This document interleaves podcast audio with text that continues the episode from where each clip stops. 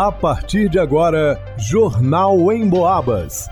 As notícias da região, de Minas e do Brasil, você ouve aqui na Emboabas, em 92,7 e 96,9. Emissoras que integram o sistema Emboabas de comunicação. Vanusa Rezende. Supervisora do Cine de São João Del Rei passa dicas para aqueles que estão em busca de uma vaga de emprego. Luana Carvalho. Câmara Municipal de Santa Cruz de Minas decreta ponto facultativo entre os dias 21 de dezembro a 1 de janeiro. Marcelo Alvarenga. Técnico São Joanense disputa troféu Alterosa Melhores do Ano. Gilberto Lima. Confraternização termina em pancada no residencial Risoleta 2. Jornal em Boabas. O Sistema Nacional de Emprego, Cine, é um órgão que sempre oferece oportunidades para recolocação no mercado de trabalho. Em São João del Rei, o Cine fica localizado na UAI, no bairro Matozinhos. Atualmente, o órgão está com cerca de 100 vagas de emprego disponíveis. Algumas das atividades são auxiliar administrativo, auxiliar de vendas, costureira, cuidador de idosos, faxineiro, mecânico, motorista, vendedor interno, entre outras oportunidades. Aqueles que estão em busca de uma vaga de emprego devem agendar o atendimento para se candidatar a uma vaga, como explica a supervisora da unidade, Ednei Oliveira. É através de uma captação ativa entre o Cine e o empregador, outras vezes por e-mail, visita ao posto de atendimento ou cadastro do próprio entregador no portal. Esse cadastro da vaga, ele pode ser feito através da plataforma. Essa plataforma é o portal Entrega Brasil, onde o próprio empregador, ele cadastra a sua vaga de emprego, ou através de visita presencial de um representante aqui do Cine. Ele também pode estar optando por telefone, né, nos ligando, ou por e-mail. Nós encaminhamos um formulário para preenchimento das vagas que serão ofertadas e posteriormente as divulgamos. Edneia também orienta que os candidatos devem se atentar alguns detalhes na hora de se candidatar à vaga. O que acontece? É, atualmente nós estamos vivendo, né, em tempos de maior incidência de desemprego. Então o trabalhador ele busca por vagas de emprego na qual ele não tem nem sequer nenhuma habilidade. Recomendamos que o trabalhador não deva se candidatar aleatoriamente. Ele vai buscar uma vaga de emprego que não somente se encaixe na sua carreira, mas também uma função e uma empresa na qual ele se encaixe bem. Lembrando que os interessados em uma dessas ofertas devem agendar atendimento presencial na UAI, Unidade de Atendimento Integrado. O agendamento é feito online pelo www.mg.gov.br. Ao abrir o site, clique em agendamento gratuito e em seguida intermediação de mão de obra, procurar vagas de emprego. Logo depois, basta preencher o quadro com as informações solicitadas. A UAI fica na Avenida Josué de Queiroz, número 910, no bairro Matozinhos. Telefone para contato é o 3379 1856 3379 1856. Para o Jornal em Boabas, Vanusa Rezende. A Câmara Municipal de Santa Cruz de Minas comunicou que fica determinado ponto facultativo entre os dias 21 de dezembro de 2022 a 1 de janeiro de 2023. As atividades serão retomadas ao seu funcionamento normal no dia 2 de janeiro, na segunda-feira, às 8 horas da manhã. A decisão foi publicada de acordo com a portaria número 232, de 23 de novembro de 2022. Para o Jornal em Boabas, Luana Carvalho.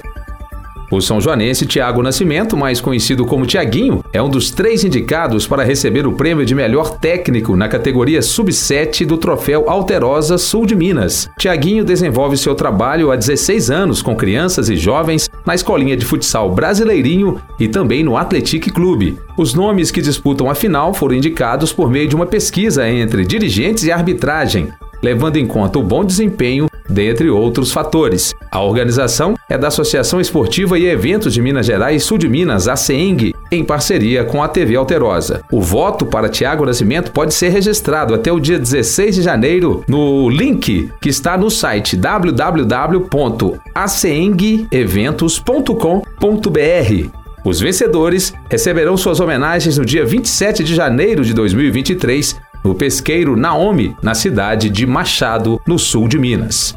Para o Jornal em Boabas, Marcelo Alvarenga.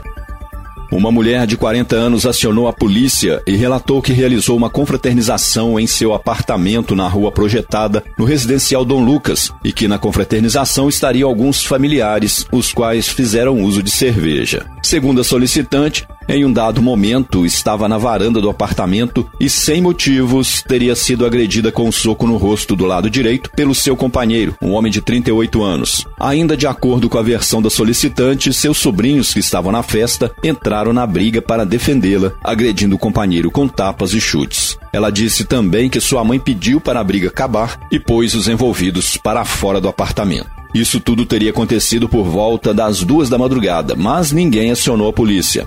A solicitante disse ainda que seu companheiro voltou ao apartamento e começou a esmurrar a porta e, em seguida, a danificou, momento em que ela teria acionado a polícia. Em conversa com o um cidadão acusado de ter desferido soco e danificado a porta, ele disse que estava no apartamento com familiares e, depois de fazerem uso de bebida alcoólica, ele é quem teria sido agredido com um soco na boca, nos olhos, mordida nas costas e chutes na canela por parte da sua companheira, com quem convive há cerca de seis meses. O cidadão disse ainda que esta não seria a primeira vez que sofre agressões por parte da mesma e negou que outros familiares o agrediram, pois o fato teria ocorrido depois que os convidados saíram. Ele afirmou também que sua sogra não presenciou a briga e que a porta do apartamento já estava quebrada. Devido às lesões sofridas, o envolvido foi atendido na UPA. Ele e a companheira foram presos e conduzidos até a delegacia pelo crime de agressões mútuas, onde ficaram à disposição da autoridade competente para melhor esclarecimento dos fatos. Para o Jornal Emboabas, Gilberto Lima. Em pesquisa inédita, o Cantar Ibope apontou que três em cada quatro pessoas que vivem no interior de Minas ouviram rádio com alguma frequência nos últimos meses. Mais da metade desses ouviram pelo menos uma vez em 24 horas. Ou seja, o rádio, além de relevante, é muito dinâmico e faz parte do dia a dia das pessoas. É o veículo que consolida a informação que realmente importa na nossa vida. Sem fake news. Se aconteceu na região algo que realmente é importante, pode ter certeza que o rádio vai tratar do assunto. E você pode ouvir em casa, no carro, em qualquer lugar, pelo radinho, pelo celular, pelo computador e também pode ouvir o seu programa preferido novamente ou fora do horário habitual acessando a área de podcasts no site emboabas.com. Vai lá!